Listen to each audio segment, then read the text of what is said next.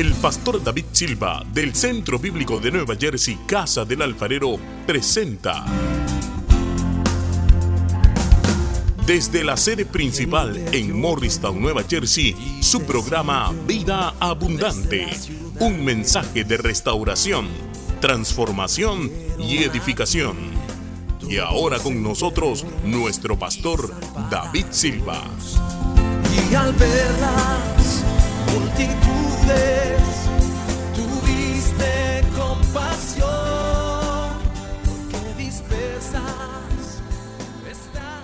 Libro de Hechos, capítulo 5. Póngase de pie para que leamos la palabra de Dios. Vamos a leer gran parte del capítulo 5, así de que prepárese y enfóquese para una lectura dirigida. Dice en el versículo 12, y por la mano de los apóstoles se hacían muchas señales y prodigios en el pueblo, y estaban todos unánimes en el pórtico de Salomón. De los demás ninguno se atrevía a juntarse con ellos, mas el pueblo los alababa grandemente. Y los que creían en el Señor aumentaban más, gran número así de hombres como de mujeres tanto que sacaban los enfermos a las calles y los ponían en camas y lechos, para que al pasar Pedro a lo menos su sombra cayese sobre alguno de ellos. Y aún de las ciudades vecinas venían a Jerusalén, venían cuántos? Muchos a Jerusalén trayendo enfermos y atormentados de espíritu, lea en voz alta, y todos no los oigo. Y todos eran sanados. Entonces levantándose el sumo sacerdote y todos los que estaban con él, esto es la secta de los saduceos, se llenaron de celos y echaron mano a los apóstoles y los pusieron en la cárcel pública. Mas un ángel del Señor, abriendo de noche las puertas de la cárcel y sacándolos, dijo, Vayan y puestos en pie en el templo, anuncien al pueblo todas las palabras de esta vida. Habiendo oído esto, entraron de mañana en el templo y enseñaban. Entre tanto, vinieron el sumo sacerdote y los que estaban con él y convocaron al concilio y a todos los ancianos de los hijos de Israel y enviaron a la cárcel para que fuesen traídos. Pero cuando llegaron los alguaciles, no los hallaron en la cárcel entonces volvieron y dieron aviso diciendo, por cierto, la cárcel hemos hallado cerrada con toda seguridad y los guardas fuera de pie ante las puertas, mas cuando abrimos a nadie hallamos adentro. Cuando oyeron estas palabras el sumo sacerdote y el jefe de la guardia del templo y los principales sacerdotes dudaban en qué vendría a parar aquello. Pero viendo uno, les, viniendo uno les dio noticia He aquí los varones que pusisteis en la cárcel están en el templo y enseñan al pueblo. Entonces fue el jefe de la guardia con los alguaciles y los trajo sin violencia porque temían ser apedreados por el pueblo. Cuando los trajeron los presentaron en el concilio y el sumo sacerdote preguntó diciendo, ¿no les mandamos estrictamente que no enseñaran en ese nombre? Y ahora han llenado a Jerusalén de su enseñanza y quieren echar sobre nosotros la sangre de ese hombre. Poniendo Pedro y los apóstoles dijeron, respondiendo Pedro y los apóstoles dijeron, lean voz alta, es necesario obedecer a Dios antes que a los hombres. Dígalo de nuevo, es necesario obedecer a Dios antes que a los hombres. el Dios de nuestros padres. Aquí comienza la respuesta de ella. Primero de ellos, dice primero, es necesario obedecer a Dios. Hay personas que no viven ciertas cosas de su cristianismo porque no obedecen a Dios, sino que obedecen situaciones, circunstancias o personas. Es necesario obedecer a Dios antes que a los, oh, que a los hombres. Y siguen diciendo, el Dios de nuestros padres levantó a Jesús, a quien ustedes mataron colgándole en un madero. A este Dios ha exaltado con su diestra por príncipe y salvador para dar a Israel arrepentimiento y perdón de pecados. Y nosotros somos testigos suyos de estas cosas y también el Espíritu Santo, el cual ha dado Dios a los que le obedecen. Y yo quiero comenzar con el último versículo, dice, y nosotros somos testigos. Ahí quedamos el domingo pasado. Dice, y nosotros somos testigos suyos de estas cosas. Y también el Espíritu Santo, el cual ha dado Dios a los que obedecen. ¿Qué piensan ustedes de esta iglesia? Una iglesia poderosa. Y ese es el plano de la iglesia. La iglesia debería ser hoy en día así. Pero la iglesia, hablando a nivel general, no es hoy en día así. Pero Dios está trayendo un mover en las naciones para levantar una iglesia poderosa. Mi tema en el día de hoy, si lo puedes poner en la pantalla, radical y poderoso o superficial y débil. Es una pregunta. ¿Eres radical y poderoso o eres superficial y débil? Y como yo pongo títulos sugestivos, me toca explicarlos. Un creyente que es radical será un creyente poderoso. Si hay algo que el ser humano busca es poder espiritual. Por eso los brujos, los satanistas están buscando poder espiritual. Pero el verdadero poder espiritual es el que viene de Dios. Y la vida, aunque sea aquí en la tierra, hay que vivirla con poder espiritual.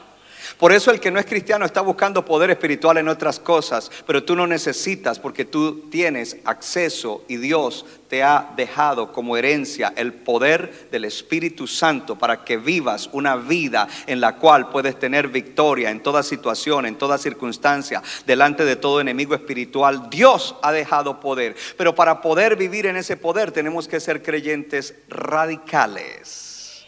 Si somos superficiales, seremos creyentes debiluchos. Por eso es que hay que profundizar en la palabra de Dios. Una de las definiciones de radical es algo que se produce en forma total. Y lo que Dios hizo para salvarnos fue total, no fue parcial. Dile a tu vecino, Dios te ha dado una salvación total. Dile, la bendición de Dios es total, no es parcial. Eso es lo que significa radical. Radical es algo que no admite términos medios. El, Señor no quiere gente tibia, el Señor quiere gente Oh, me, me, quedo en este lado. El Señor quiere gente radical. A verlo de este lado. El Señor quiere gente radical. No gente que compromete, ay, es que eh, mi familia dice esto y el mundo dice esto y a mí allí me critican, así que me importa lo que la gente diga. Obedeceremos a Dios o a los hombres. Entonces el que es, tiene una vida espiritual superficial es debilucho y cuando le viene una prueba se va de la iglesia. No, olvídese que se va de la iglesia, eso es lo menos, se van del Señor. Le dan la espalda a Dios. Pero Dios quiere que nos levantemos como una iglesia poderosa y para eso tenemos que ser gente radical. Ya me acompañó unos cuantos minutos de pie, siéntese en la presencia del Señor y reciba la palabra de Dios en el día de hoy. Gloria a Dios. Mire a mí, todo lo de Dios me apasiona. Y la palabra de Dios me apasiona. Y ya prediqué esto y estoy ahorita en un fuego que me lo aguanto. Porque es que la palabra de Dios me apasiona. Y, entonces, tremendo porque nosotros tenemos que ser gente apasionada por Dios. Y alguna gente dice, no, hay que ser balanceados y el balance es estar en el medio entre estar apasionado y estar deprimido. Si eso es balance, yo no quiero ese balance. Balance es estar apasionado por Dios, el Espíritu Santo y apasionado por su palabra. Eso es lo que verdaderamente trae balance a la vida de uno. Vamos a mirar entonces aquí esta iglesia, porque ese es el modelo de la iglesia. Y en esta iglesia de los hechos encontramos que es lo que Dios dejó como el plano de cómo debe funcionar la iglesia para cumplir el propósito de Dios, no importa cuál sea el tiempo o la época histórica. Y hoy en día se ven muchas cosas que parecen iglesia, pero que no tienen la esencia de la iglesia. Y la iglesia debe caracterizarse, número uno, por ser una iglesia que ama a Dios, que adora a Dios, que sirve a Dios. Ese es lo primero. Pero también debe caracterizarse porque es una iglesia que de verdad tiene poder espiritual. Una iglesia que puede manejar el poder espiritual para todo lo que Dios quiere que haga. Y por eso este tema es un tema muy importante para nosotros en el día de hoy. En el día de hoy yo le voy a hablar de tres cosas que nos van a mostrar cómo es que esta iglesia se movía. analice por un momento a esta iglesia. Esta iglesia era una iglesia que Dios respaldaba con un poder extraordinario. Primero que todo, era una iglesia que por donde ellos iban, los enfermos se sanaban y la gente endemoniada era liberada. Y dice, todos, le traían a todos los enfermos y los que estaban oprimidos por espíritus inmundos, y todos eran, no dice algunos, todos eran sanados. Era una iglesia que desplegaba el poder de Dios. Hay cristianos que no creen ni en el poder de la luz eléctrica. Pero el poder de Dios es real. Y todo lo que no hagamos en el poder de Dios y lo hagamos en nuestro propio poder, pues uno tiene que cuestionar porque a veces creemos que hacemos cosas de parte de Dios y las hacemos en nuestra fuerza. Y por supuesto que interiormente no le damos el crédito a Dios. Cuando usted me ve aquí parado, yo quiero garantizarle que es por el poder de Dios que yo estoy aquí parado, porque tengo rasgos en mi personalidad, tengo trasfondos de mi niñez y de herencia que no me permitirían realizar el trabajo que yo realizo, pero hay algo maravilloso que sí está disponible y que fluye a través de mí y es el poder de Dios para hacer lo que estoy haciendo. Pero ese poder que fluye en mí está disponible para ti si eres un creyente, para ti si eres un hijo de Dios, para ti si eres un cristiano como dices que eres. Esta iglesia era una iglesia que desplegaba un poder tremendo a esta iglesia, esta iglesia comenzó cuando Jesucristo se les apareció resucitado. Y, entonces ellos comienzan a hacerles preguntas escatológicas y Él les dice, a ustedes no les corresponde saber los tiempos ni las sazones de los tiempos, eso solamente está en la potestad de mi Padre. Una de las preguntas que alguien puede hacer hoy es, ¿cuándo viene Jesucristo? Y hay gente que se ha dedicado a calcular 2023 eh, menos 5 más 7 más 8, yo creo que viene en tal fecha, eso no existe porque solo el Padre sabe cuándo es que Cristo va a retornar retornar por segunda vez. Y Jesús les dice, eso no les corresponde. Les dice, pero hay algo que sí quiero que sepan. Recibirán poder cuando haya venido sobre ustedes el Espíritu Santo para que me sean testigos en New Jersey, en el resto de la Unión Americana, en México y Canadá y hasta lo último de la tierra. Y te dice, ah, eso no es para mí, es para ti, hermano. Es para ti que vives aquí en esta ciudad. Y esta iglesia continúa las instrucciones del Señor Jesús es llena del Espíritu Santo. En el capítulo 2 de Hechos encontramos que ellos estaban juntos unánimes en oración. Ellos no estaban juntos unánimes, cada uno en su tableta o en su teléfono mirando qué había en el Facebook o el WhatsApp. Ellos estaban juntos y unánimes en la oración.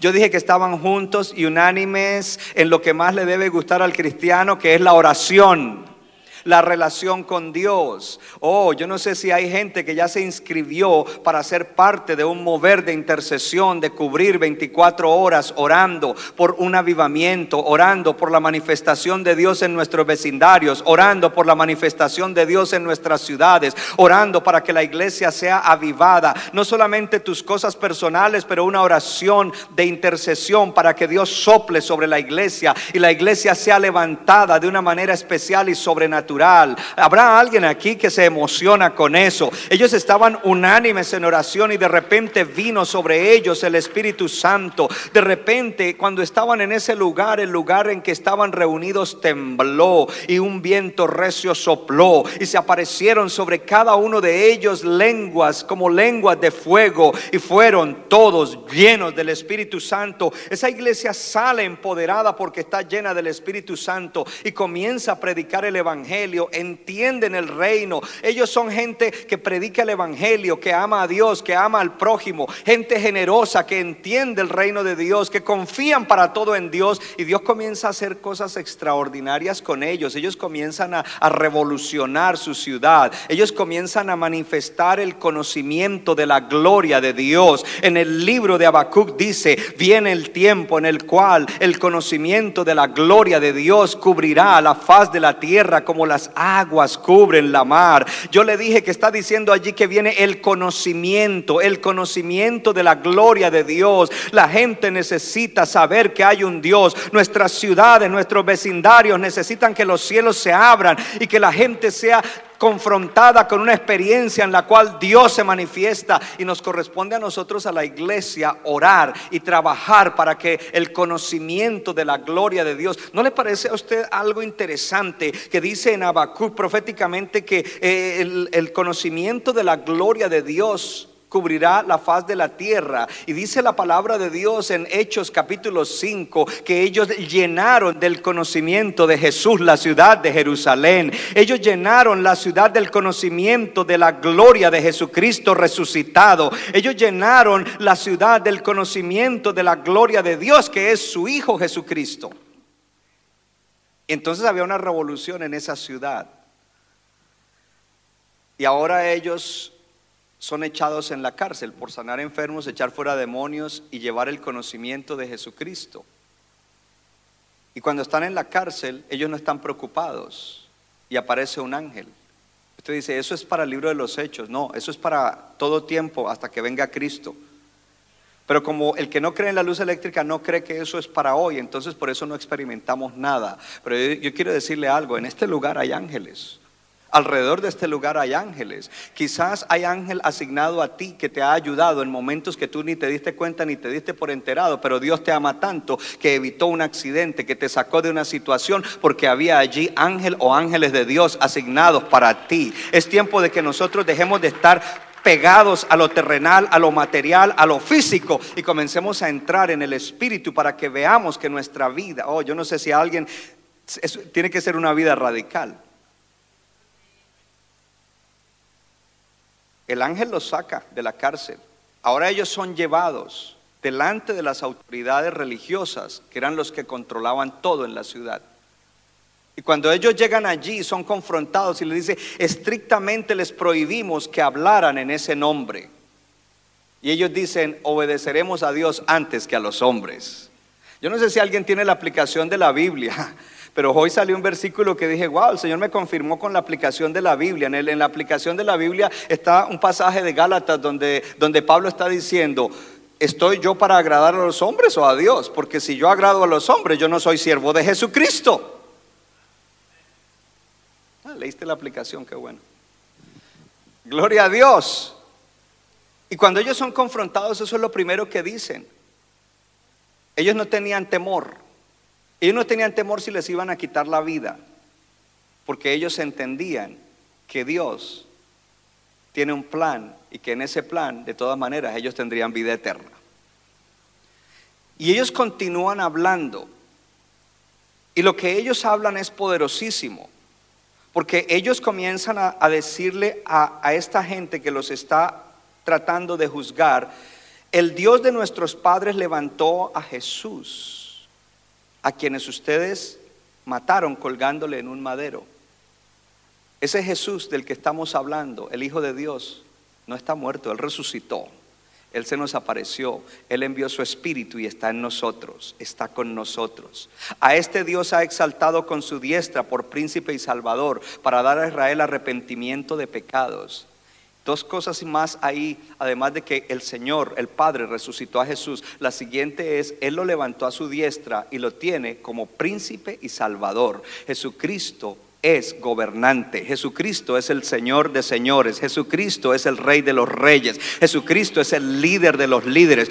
El Padre lo resucitó, pero no solo lo resucitó, lo puso como el príncipe sobre todas las cosas. Dice, y como Salvador. Y tú y yo somos salvos porque Jesucristo salva, porque Jesucristo está salvando. Y dice entonces, Él salva porque Él da arrepentimiento y perdón de pecados. Y cuando me salvé, no fue porque fui muy bueno y dije, ay, sí, yo vivo tan mal y soy tan bueno que me voy a arrepentir. Es porque Dios me dio arrepentimiento y me dio perdón de pecados. Y a ti también, gloria a Dios. Dile a tu vecino, el Señor fue el que te dio arrepentimiento y perdón de pecados. Entonces, por eso es que tú tienes vida eterna. Por eso es que estás reconciliado con Dios. Por eso no estás muerto espiritualmente. Por eso es que estás justificado. Por eso es que estás apartado para un propósito de Dios. Esa es la razón. Dios lo resucitó. Dios lo levantó por príncipe para que, para que gobierne sobre todas las cosas y como salvador para que Él salve. Él quiere salvar a tu familia, Él quiere salvar a tu vecino, Él quiere salvar a tu compañero. Para eso Él vino, gloria a Dios. Para eso Él murió, para eso Él resucitó, para ser salvador. Dile,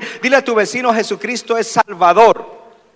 Y Clen se debe acordar de este mensaje en su primera iglesia. El mensaje era Jesucristo sana y salva. Jesucristo sana y salva. Jesucristo sana y salva. Yo quiero decirte que la labor de Jesucristo, la tarea de Jesucristo es esa, salvación.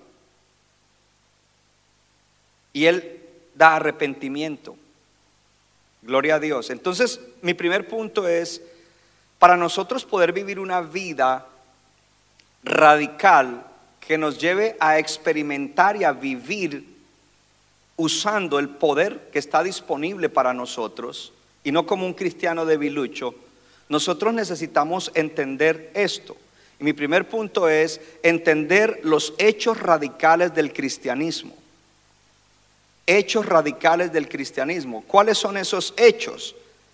Entonces dice en la escritura de Hechos 5, 30 al 32, va a salir ahí en la pantalla, dice que el Dios de nuestros padres es lo que ellos están hablando y cuando están hablando es como que le están predicando a, los saduceos. El Dios de nuestros padres levantó a Jesús, a quien ustedes mataron colgándole en un madero. Sí, ustedes lo crucificaron, ustedes se lo entregaron a los romanos y él murió, pero ese era el plan de Dios para que hubiera salvación. Él se cargó con los pecados de nosotros y allí sufrió nuestro castigo. Eh, ustedes lo colgaron, pero él no se quedó muerto el Padre lo levantó al tercer día. Y ahora, continúan diciendo ellos, Él está sentado a la diestra del Padre como príncipe y como salvador. En una versión en inglés dice como líder y salvador para dar a Israel arrepentimiento y perdón de pecados. Y nosotros somos testigos de estas cosas y el Espíritu, el Espíritu Santo, el cual Dios ha dado a los que le obedecen. Levanta tu mano y diga, si soy un creyente, el Espíritu Santo vive dentro de mí. Ponga su mano en el corazón, cierre sus ojos y diga, el Espíritu Santo vive dentro de mí. Porque una de las cosas que los cristianos no tienen es una conciencia continua de que el Espíritu Santo vive dentro de ellos. Entonces vamos a mirar tres hechos reales. El primer hecho, hecho número uno, Dios levantó a Jesús de los muertos. Él no está muerto, Él está vivo. Él se le apareció a sus discípulos después y 40 días les estuvo enseñando sobre el reino de Dios. Entonces el hecho número uno, Dios levantó a Jesús de los muertos. Jesús resucitó a Lázaro. Pero Lázaro se volvió a morir. El Padre resucitó a Jesús para que nunca más volviera a morir. Él está vivo y Él está a la diestra del Padre y Él está aquí a través del Espíritu Santo. Entonces, quita la escritura, no ponga la escritura. Estamos en los hechos. Dios levantó a Jesús de los muertos. Dios resucitó a Jesús. Hecho número dos, Dios exaltó a Jesús a su diestra como príncipe y salvador. No solamente lo resucitó, pero ahora Él tiene una posición en el universo y Él es príncipe, Él es líder, Él es rey y Él es salvador. Son hechos radicales, hermano. Hecho número tres, Jesús tiene autoridad para dar arrepentimiento y perdón de pecados.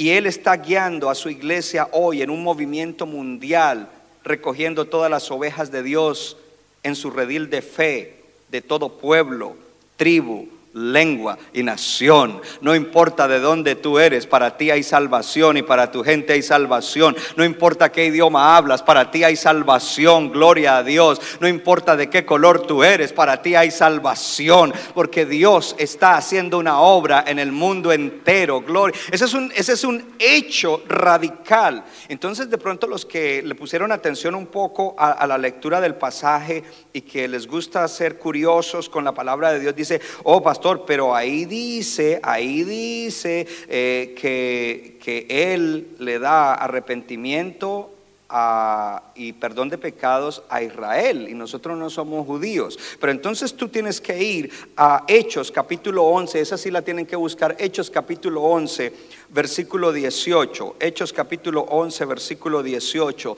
porque resulta que el comienzo, diga conmigo, ese era solo el comienzo. A ver, fuerte, Israel era solo el comienzo. Entonces, en Hechos capítulo 11, versículo 18, ponlo por favor. Dice, Entonces, oídas estas cosas, paremos un momento, el Señor llama a Pedro, que era un judío, era israelita, y le dice, ve a la casa de Cornelio, que era un romano, era un gentil, ve a la casa de él, ve a su familia y predícales el Evangelio. Y cuando Pedro, Pedro no quería, pero cuando Pedro obedece y llega allá y predica, está predicando y en la primera predicación desciende el Espíritu Santo y todos son llenos del Espíritu Santo. Dice, y entonces cuando da el reporte dice, oídas estas cosas, callaron y glorificaron a Dios diciendo, lea, de manera que también a los gentiles ha dado Dios arrepentimiento para vida. Estos son los tres hechos radicales eh, del cristianismo, gloria al Señor, que vemos en este pasaje, gloria al Señor. Punto número dos.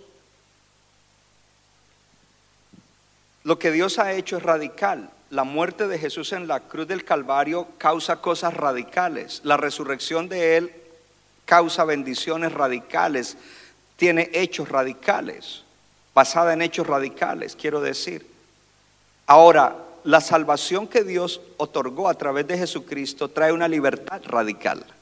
Oh, hermano, te lo voy a decir. Hay una libertad radical. Tu libertad no es a media. No, pastor, es que yo todavía cogeo de zapata porque es que así era mi papá y mi abuelo. No, no, la libertad que Dios da es radical. No, es que yo todavía soy débil en eso. No, la libertad que Dios da es radical. Pero si tú eres superficial, tú no vas a disfrutar del poder que manifiesta una libertad radical a aquel que le cree.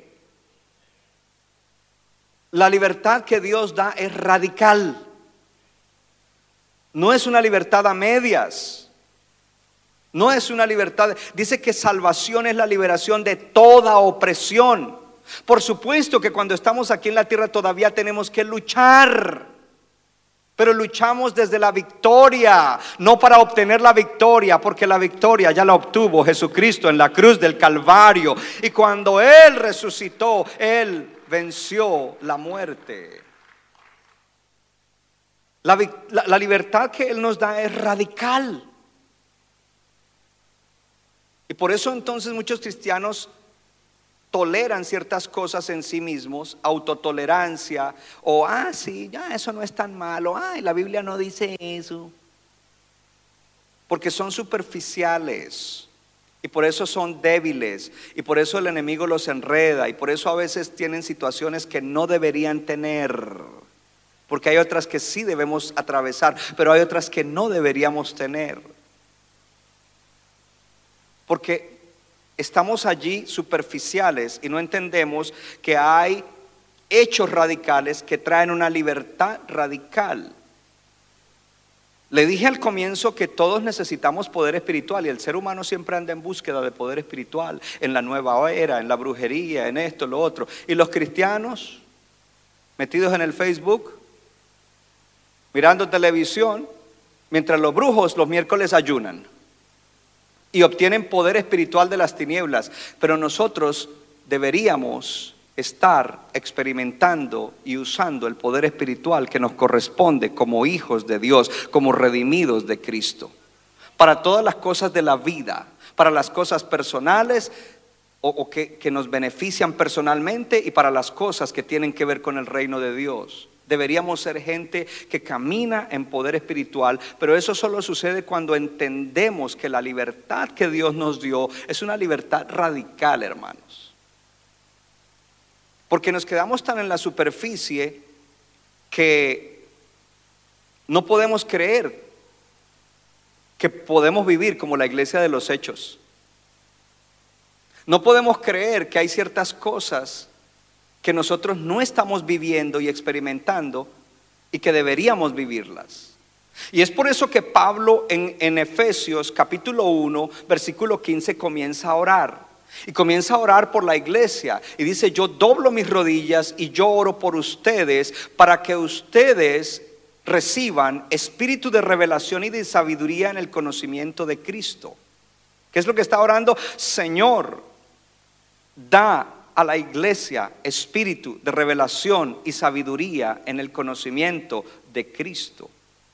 ¿Para qué? Para que ellos conozcan, para que ellos experimenten. No hablaba de conocimiento intelectual, la esperanza a la que fueron llamados, para que ellos experimenten la herencia que tienen con todos los hermanos de todos los siglos, y para que ellos experimenten la supereminente grandeza del poder de Dios, el cual levantó a Jesucristo de los muertos. Ponga atención a esto porque ahí es donde me voy a enfocar. Pablo está orando y me voy a enfocar en eso, en que conozcamos la supereminente grandeza del poder que hay para con nosotros los que creemos.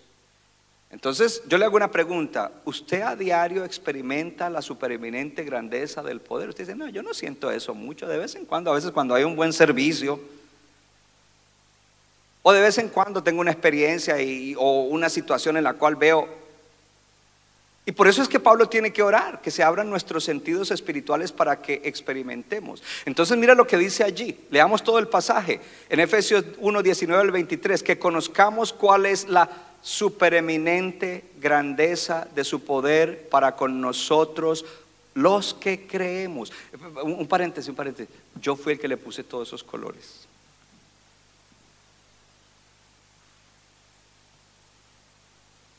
Según la operación del poder de su fuerza, la cual operó en Cristo resucitándole de los muertos y sentándole a, la diestra en los lugares celestiales, sobre todo principado y autoridad y poder y señorío y sobre todo nombre que se nombra no solo en este siglo, sino también en el siglo venidero, y sometió todas las cosas bajo sus pies y lo dio por cabeza sobre todas las cosas a la iglesia, la cual es su cuerpo, la plenitud de aquel que todo lo llena en todo.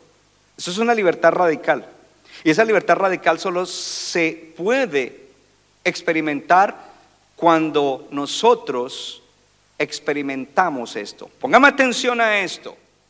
Pablo está orando que nosotros conozcamos, y la palabra en el original es un conocimiento experiencial, que nosotros experimentemos o por la experiencia lleguemos a conocer la supereminente grandeza del poder de Dios para con nosotros. E, en, en, otra versión dice el poder, la supereminente grandeza del poder de Dios que actúa en nosotros los que creemos.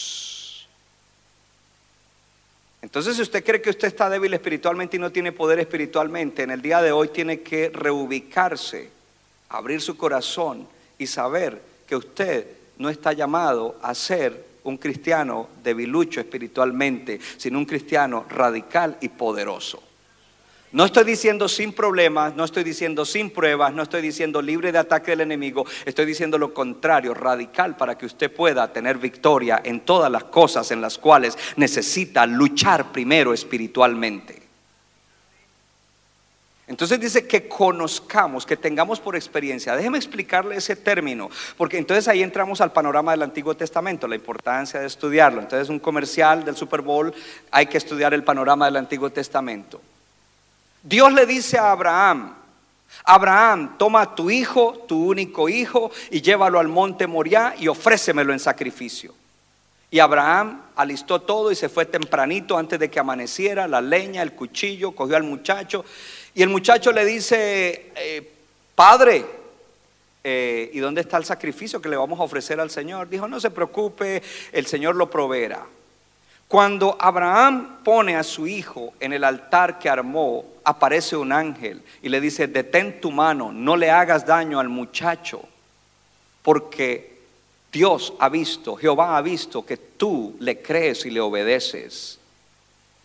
Y en eso aparece un carnero trabado en un arbusto, y él lo toma y lo sacrifica y pone el nombre de aquel lugar Jehová Jireh, el Dios que provee, o el Dios que se provee para sí mismo, que significa que cuando Dios te provee a ti, se está proveyendo para sí mismo porque tú eres un hijo o una hija de Él. Pero el punto que estoy trayendo es que el conocimiento de Abraham no fue que él leyó en un libro o leyó en la Biblia que todavía no existía, oh, Dios provee. Clem, quiero decirte algo. Mira, Dios provee. Y Clem me dice, ¿y alguna vez le ha provisto a usted? No, pero yo sé porque lo leí.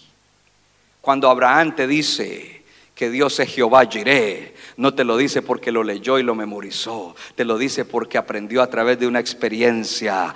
Mm, gloria a Dios que Él es Jehová Jireh, el Dios que le provee a sus hijos para proveerse a sí mismo.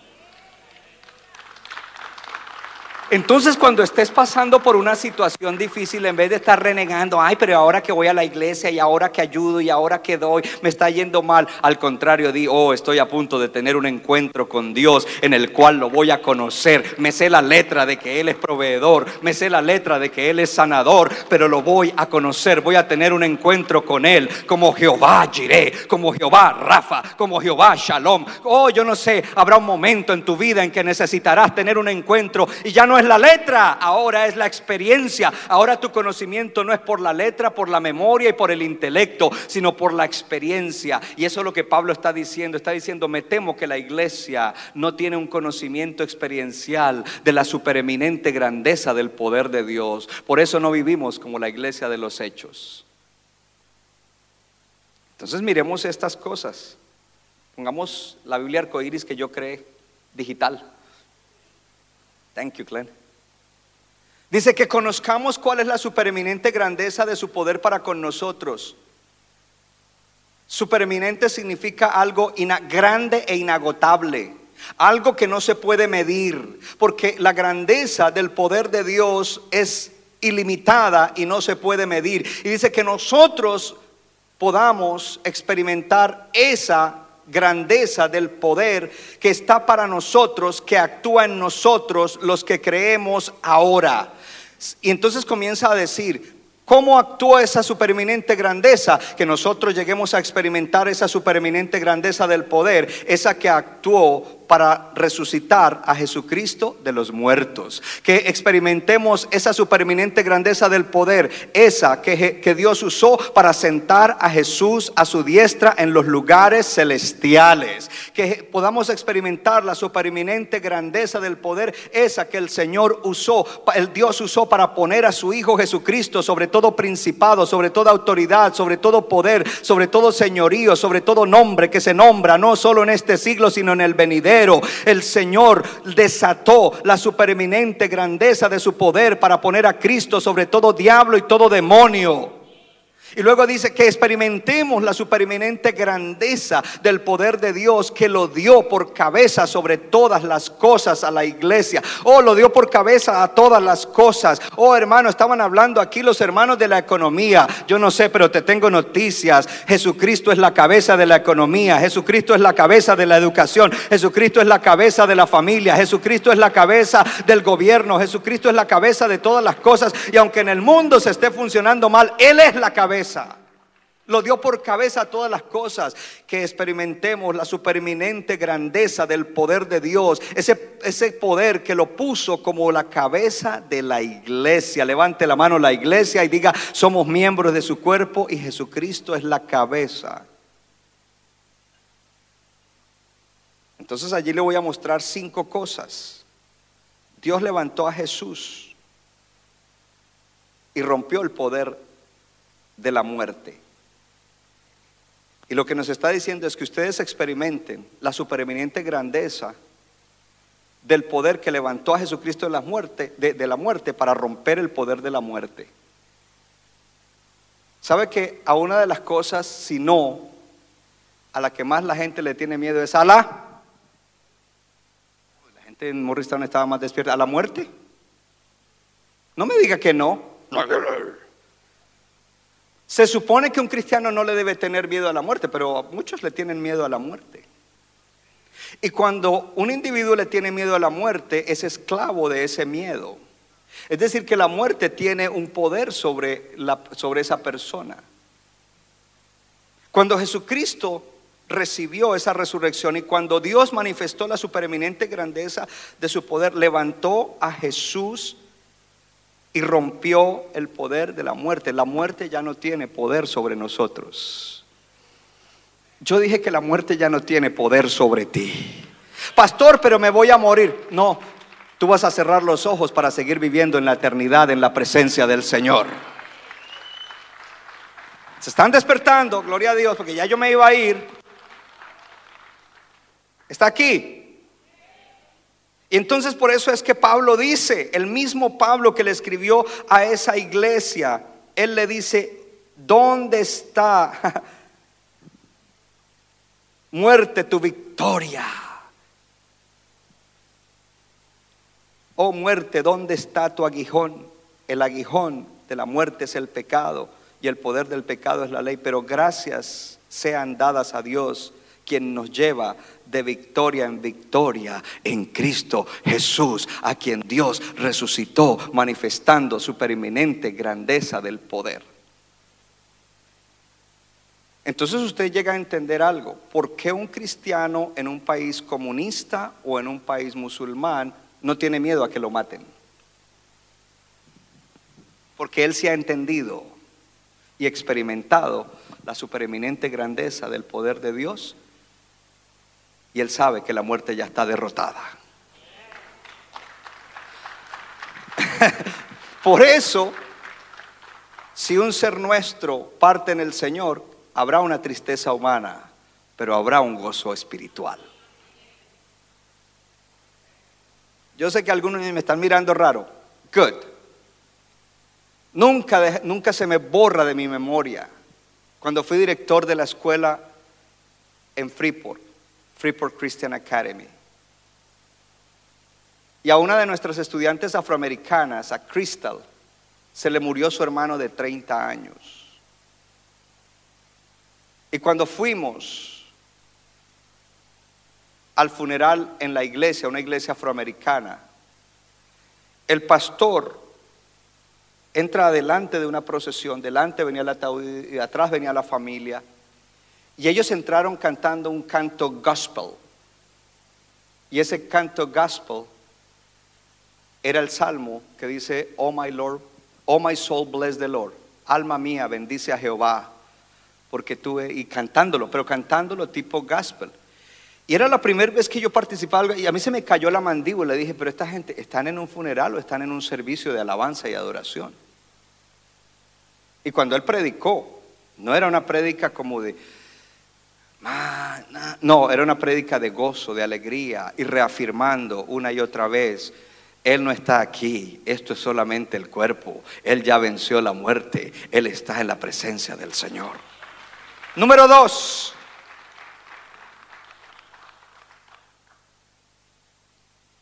Dios se sentó a Jesús a su diestra y nosotros estamos sentados juntamente con Él. La supereminente grandeza del poder de Dios trae una bendición radical y es que así como Dios sentó a Jesús a su diestra, nosotros fuimos sentados juntamente con Él. Y en Efesios capítulo 2 dice que nosotros estamos sentados en lugares celestiales juntamente con Jesucristo. Está aquí. Espiritualmente tu posición está en la presencia de Dios. El Padre desató la supereminente grandeza de su poder, llevó a Jesús a que estuviera con él por toda la eternidad. En el momento en que tú resucitaste del hombre viejo, resucitaste del pecado, porque estábamos muertos en delitos y pecados, pero a través del Evangelio resucitaste y ahora tú estás sentado, tú tienes acceso a la presencia de Dios ahora y luego por toda la eternidad. Oh, yo no sé si usted está aquí, pero hay cristianos que nunca experimentan la presencia de Dios. Hay cristianos que no aman la presencia de Dios. Hay cristianos que no tienen sed de la presencia de Dios. Pero hoy estamos quebrantando esas cosas porque tú tienes acceso a la presencia de Dios. Número tres.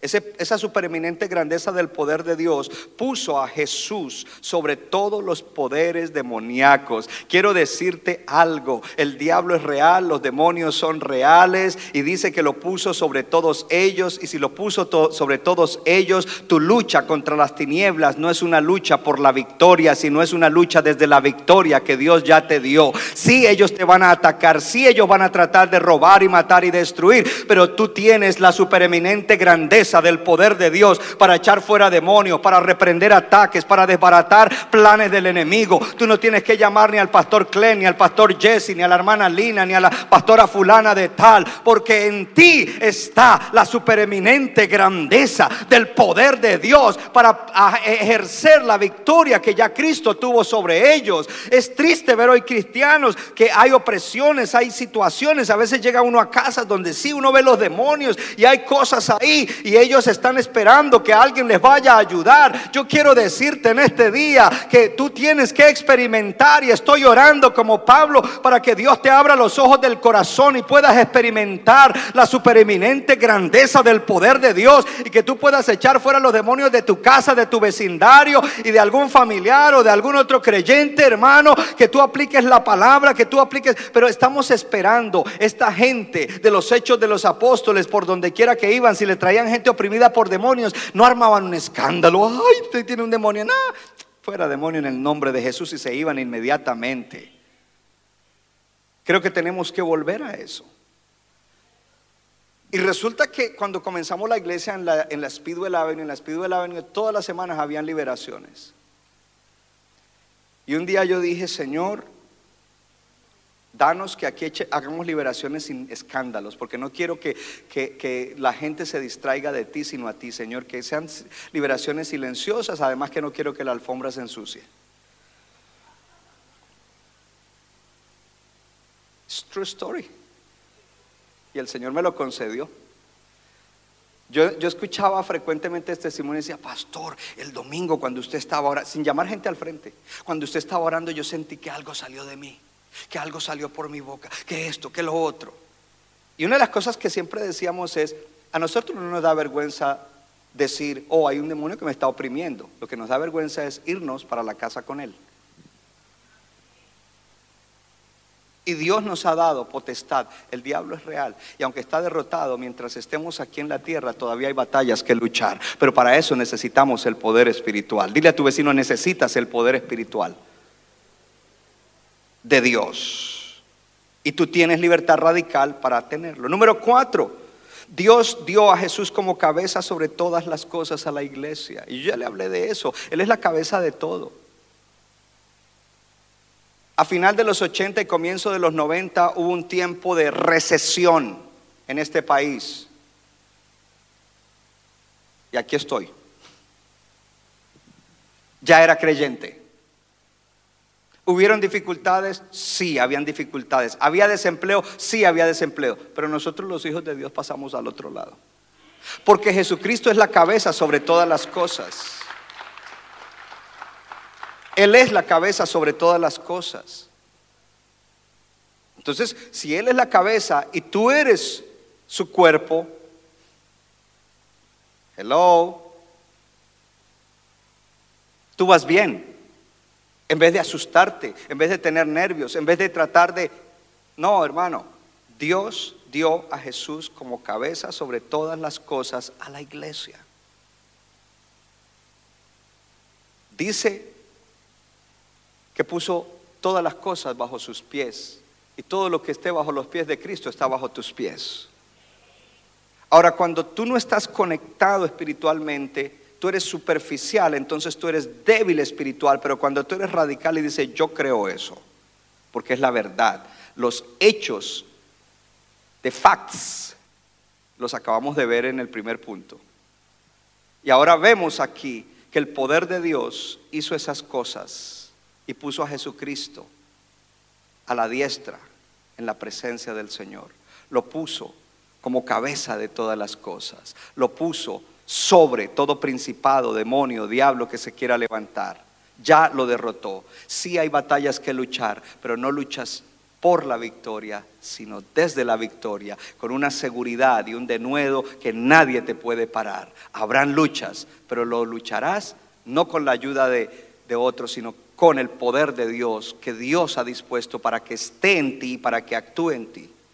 Y número cinco, donde Dios gobierna, tú y yo gobernamos. Donde Dios gobierna, tú y yo gobernamos. Usted tiene que atreverse a experimentar esas cosas. De que cuando usted llegue a una atmósfera, en una casa, en un trabajo, en un lugar, donde usted sabe que allí hay opresión, usted sabe que Cristo está en usted y que la supereminente grandeza del poder de Dios está actuando en ti y que tú puedes cambiar esa atmósfera. Tú puedes cambiarla. Entonces, para mí eso es una bendición radical. Poder vivir de esa manera trae, es like, wow. No tengo que vivir con temor de esto, temor de lo otro, eh, evitando aquí, evitando allá. No, yo puedo caminar en una dimensión diferente como caminaba la iglesia de los hechos de los apóstoles.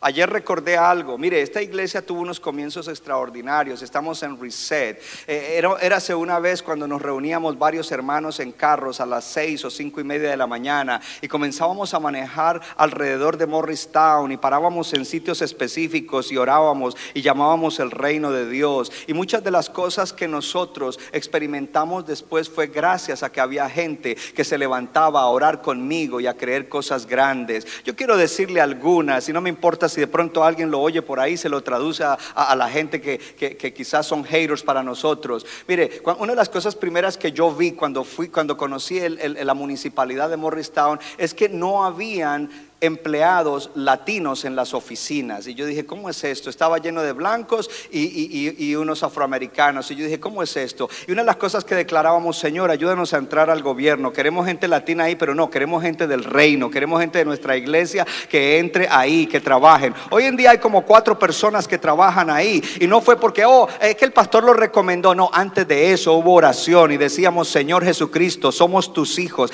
Y comenzábamos a orar por las escuelas, parábamos en la high school, parábamos en, en la otra escuela elemental, parábamos en el Fort Nonsense, parábamos en los sitios históricos, parábamos en las iglesias históricas y orábamos, gloria al Señor. Ayer mientras salí temprano a conseguir un par de bagels y, y un jamoncito para el desayuno, gloria a Dios, iba manejando y lo primero que vino a mi memoria fue ese recuerdo, Johnny, cuando salíamos a orar, porque tú también salías a orar con nosotros y comencé a orar y dije, mientras llego al supermercado, que el que me gusta queda al otro lado de donde yo vivo, voy a orar y comencé por toda la South Street, Padre, bendice eh, eh, esta municipalidad, bendice al alcalde, toca, danos más influencia. Yo sé que ya me has puesto allí, pero yo quiero que levantes más gente. Glorifícate, Señor, que tu reino venga, que tu reino venga al gobierno. Señor, aquí está esta iglesia histórica, en ellos ellos creen cosas que no están en la palabra y te desagradan, pero tú eres un Dios de misericordia, Señor. Manifiesta tu espíritu, trae un avivamiento a los líderes de esta iglesia y seguía por cada lugar donde iba pasando hasta llegar al supermercado orando y declarando, porque yo creo que en mí actúa el poder aleluya, del Señor y en ti también. Lo que pasa es que tienes que orar a Dios y decirle, Señor, dame el espíritu de revelación y de sabiduría y abre los ojos de mi corazón para que yo pueda experimentar esto. Cuando te cuento el testimonio, ya no te estoy contando, la Biblia dice que tú puedes cambiar cosas. Te estoy diciendo que lo creímos y muchas cosas han cambiado en Morristown y en otros lugares porque le hemos creído al Señor, pero de repente entramos como en un bache, como en un valle y ahora estamos saliendo y subiendo de nuevo para entrar en una dimensión espiritual, gloria a Dios, en la cual vamos a ver avivamiento en escuelas públicas, en sitios de gobierno, en lugares, aleluya, donde la gloria de Dios se va a manifestar. Y yo estoy preguntando, ¿estás dispuesto a levantarte y ser parte de una iglesia como la de los hechos que hacía la diferencia? Esa gente no era la más educada, porque eran gente de vulgo, dice la palabra. Pero la influencia que tenían sobre el gobierno romano les tenían miedo, sobre el gobierno religioso de judíos les tenían miedo, les tenían respeto, la gente les tenía respeto. Y muchas cosas y batallas personales, tú eres derrotado porque tú vives en lo natural solamente. Número tres, y cerramos. Hay hechos radicales, hay una libertad radical por la resurrección de Jesucristo, pero también hay, se necesita una obediencia radical. ¿Dónde vemos la obediencia radical? En que a ellos les dijeron, no prediquen de Jesús. Y ellos dijeron, what? Si nosotros tenemos the facts, the radical facts, los, los hechos radicales, ustedes lo colgaron. Pero Dios lo resucitó al tercer día. Y Él nos prometió al Espíritu Santo y lo envió y nosotros estamos llenos y Él nos ha dado una misión. ¿Cómo no vamos a hablar de Él? Nosotros tenemos bendición radical porque en nosotros actúa la supereminente grandeza del poder que levantó a Cristo de los muertos. Por eso es que cuando Pedro iba por lugares, la gente sacaba enfermos para que tan solo su sombra los tocara y se sanaran. Y no fue que se escribió una doctrina acerca de eso y la gente estudió y dijo, oh, eh, eh, esto es posible. No, es que por observación la gente comenzó a observar y quizás ni Pedro sabía que por donde él pasaba la supereminente grandeza del poder de Dios bendecía a los que estaban alrededor. Y entonces la gente comenzó y de pronto alguien un día dijo, sí, te diste cuenta, él pasó y había allí un enfermo y se sanó. Saquemos a la tía Marta que está enferma porque por ahí viene Pedro, pongámosla a la orilla del camino para que cuando él pase, ella se sane porque él está cargando la supereminente grandeza del poder de Dios, ese poder que levantó a Jesucristo de los muertos, que lo sentó a su diestra, ese poder que lo hizo sobre todo principado y potestad, ese poder que lo hizo cabeza sobre todas las cosas, ese poder que lo hizo cabeza a la iglesia. No era simplemente un conocimiento teórico, era la experiencia de ellos. Entonces ellos les decían no prediquen y su obediencia era radical. Dile a tu vecino, cuando tú eres radicalmente libre, tú tienes todo para obedecer radicalmente.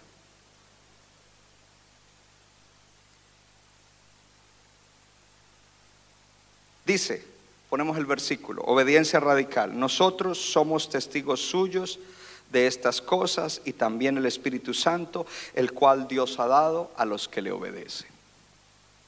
Mire bien el versículo, porque ahí dice que el Espíritu Santo, el cual Dios le ha dado, ahí le faltó una palabra, ese, e, ese versículo si no lo puse yo, el Dios le ha dado, Dios así, el cual ha dado Dios, diga conmigo, el cual ha dado Dios. ¿Sabe qué significa eso? Tiempo pasado. Ellos están hablando, dice, el cual le ha dado Dios. Levante la mano todo el que es salvo. Ponga su mano en el corazón y diga, Dios ya me dio al Espíritu Santo. Diga, yo soy salvo y Dios ya me dio al Espíritu Santo. Cuando tú escuchaste el Evangelio, te arrepentiste, entregaste tu vida a Él, fuiste salvo y Dios te dio el Espíritu Santo. El Espíritu Santo vino a vivir dentro de ti para tu beneficio, para producir el fruto de amor, gozo, paz, paciencia, para guiarte, para aconsejarte. Está dentro de ti. La pregunta es, ¿el Espíritu Santo dentro de ti está triste?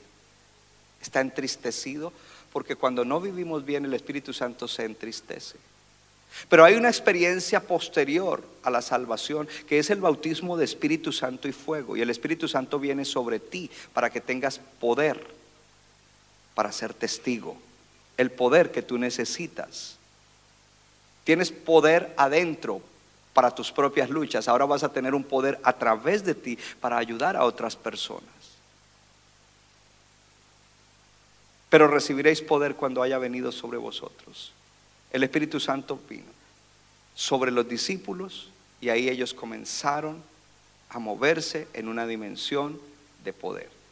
Quizás tuviste una experiencia en la cual el Espíritu Santo vino y tuviste algunos días o algunas ocasiones en las cuales tú veías el poder de Dios a través de ti. La pregunta es, ¿y qué ahora?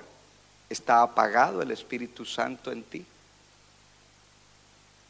Porque hay dos cosas que se pueden hacer en contra del Espíritu Santo. Una es entristecerlo y la otra es apagarlo.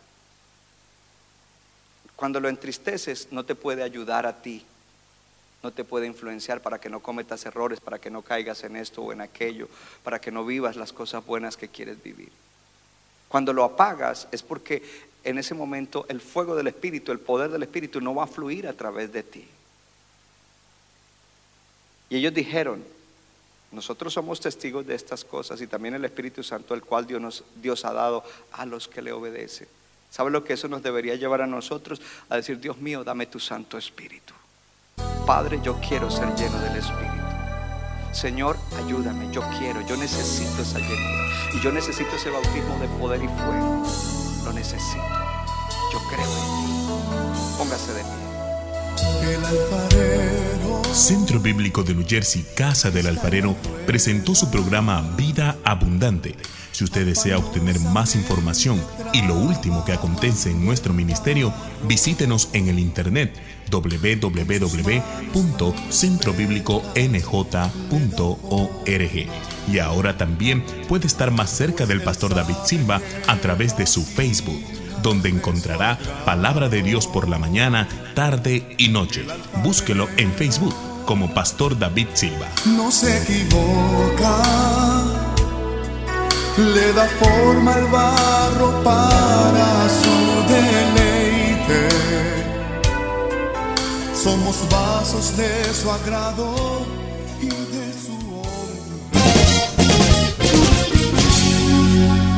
Nuestra iglesia está localizada en la 63 de la Abbott Avenue en Morristown, Nueva Jersey. Para más información, llámenos al 973-292-0170. 973-292-0170.